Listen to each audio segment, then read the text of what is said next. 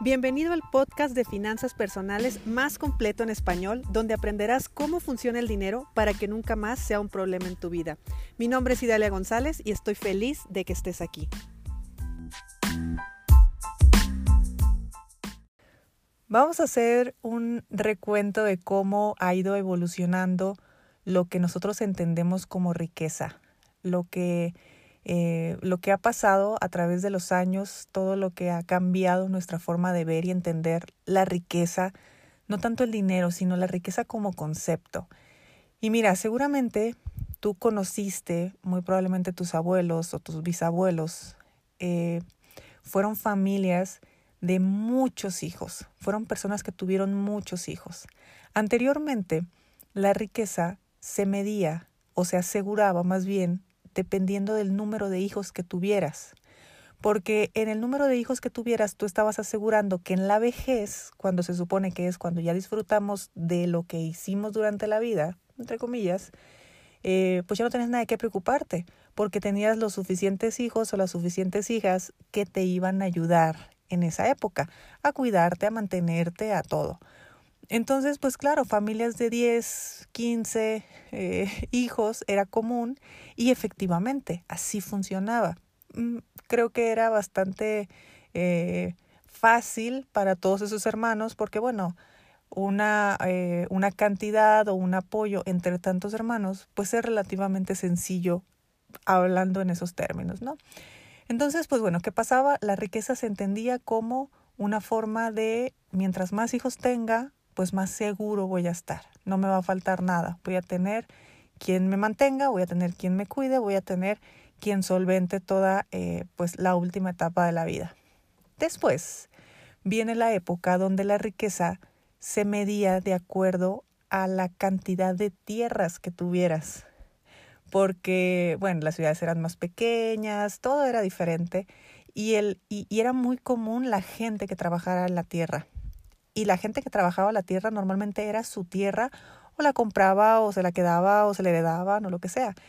Y hay una generación donde era muy importante tener tierras, donde era muy importante conservar, donde la riqueza ahí se empezó a, a traducir como yo tengo esta e, esto que me respalda, esta propiedad que me respalda. Ahí empezamos a ver el tema de tener eh, el dinero en tierra, sé que suena un poco raro, pero todavía existe mucha gente que dice, por ejemplo, yo no invertiría en un departamento, porque un departamento es, eh, es aire.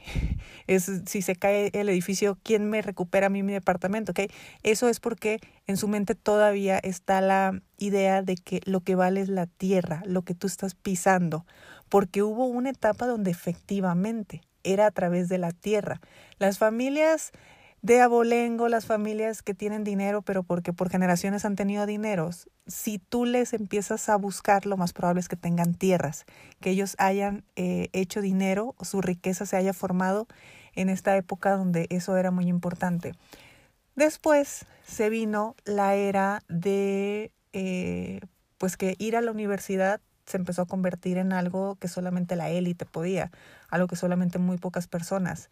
Entonces, el tener un título universitario era algo que hacía a una familia sentirse sumamente orgulloso, o sea, un doctor en la familia, un abogado en la familia, un maestro en la familia.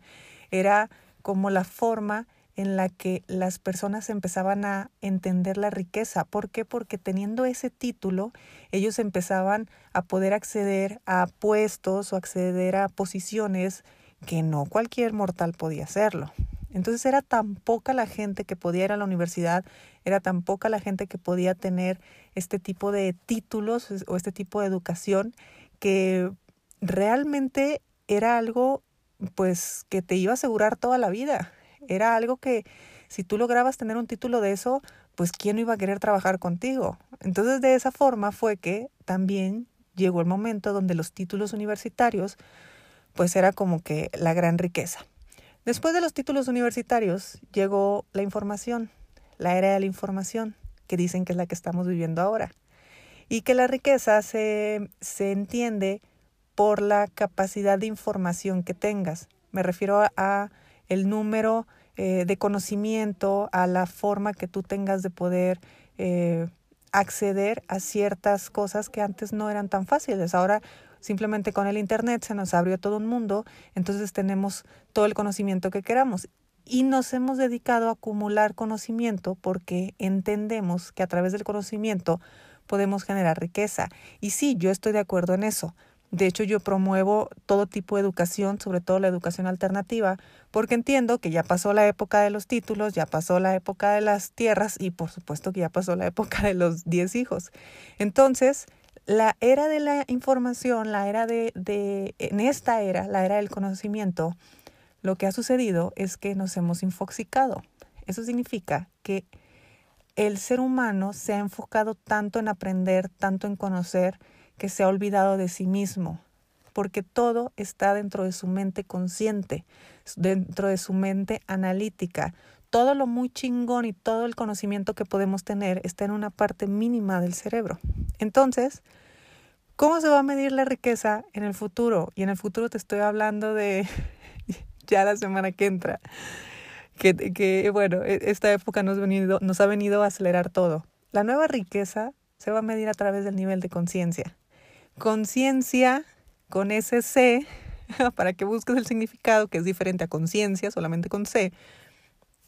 Pero la conciencia con ese C es cómo yo me reconozco como parte de todo, cómo yo me reconozco como un ser integral con una visión y, y sentimiento en unidad y entiendo y comprendo que mi vida económica no solamente es mía, ya nos estamos olvidando del ego de yo sé mucho, ya nos estamos olvidando del yo soy el abogado, yo soy el doctor, yo soy el maestro.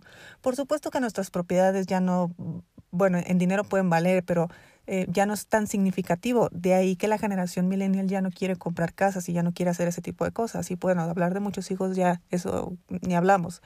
Entonces, en un nuevo nivel de conciencia, que aquí no existe un nivel bueno o un nivel malo, porque cada uno tiene pues lo que necesita dependiendo de lo que, de lo que quiera o pueda evolucionar o bueno, lo que cada quien le interese crecer, en pocas palabras. Pero en medida de que nosotros vamos entendiendo, vamos comprendiendo que claro que existen cosas más allá de nosotros y que nos hacen vivir en un estado donde la paz mental, donde mi bienestar emocional, sobre mi tranquilidad va más allá de todo el dinero, de toda la riqueza, de todo lo que se ha interpretado como importante en el mundo, ahí empezamos a trascender. Entonces, en esta nueva riqueza, las personas que tengamos conciencia, vamos a estar totalmente claros de que para que a mí me vaya bien es porque a ti te va bien. Y si a ti te va bien es porque a los tuyos les va bien.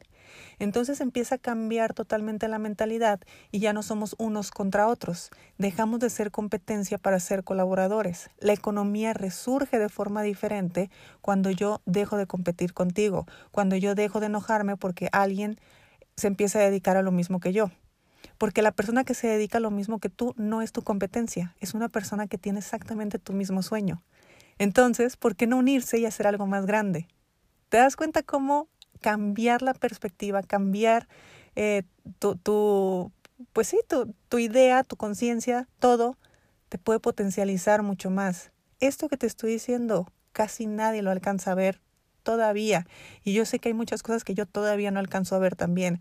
Pero a mí me gusta mucho pensar que eh, cuando la cuarentena termine, cuando todo termine, ya no van a ser importantes todas esas formas que hemos entendido de riqueza, ya no van a ser importantes, mira lo chingón y todo lo que yo sé y todos los libros que leo, ya no va a ser importante los títulos universitarios y académicos que tenga, pues eso que cualquiera lo tiene en, en, eh, en general, me refiero a que eh, acceder a una universidad del día de hoy es muchísimo más sencillo que antes.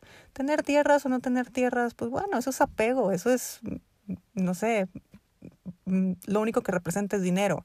Y el dinero, si tú vendes una casa y no sabes gestionar el dinero, el dinero te lo vas a acabar, o sea, tampoco significa nada. Y para atrás, pues ya ni te cuento todo lo que era la riqueza también. Entonces, qué bonito, ¿no? Qué bonito poder estar llegando a una era donde el dinero, que es algo tan... Mm, algo que se entiende como tan exterior, como tan superficial, se empieza a convertir en algo totalmente interno, totalmente espiritual, algo eh, algo que te hace acercarte totalmente a una visión próspera y algo que te hace acercarte sobre todo a los otros seres humanos. Y te repito, cuando hay conciencia financiera, yo me reconozco a mí como un parte de todo. Yo me reconozco a mí como una fuente de que en mi entorno, a mi alrededor, existen personas, existen situaciones, existen circunstancias que están representando, que me están mostrando y que solamente estoy viendo lo que hay dentro de mí. de ahí que el exterior es el mejor espejo que tenemos para conocernos a nosotros mismos. Te lo dejo de tarea, que tengas un muy buen fin de semana. Sí me puse muy filosófica este episodio, pero yo realmente lo creo, ¿eh? Yo realmente creo que la nueva riqueza es en el estado de conciencia del ser humano, trabajo en ello y la verdad es que es la línea que yo sigo. Es la línea en la que yo creo desde hace mucho tiempo y creo que llegó la hora de que todos los demás empecemos a despertar.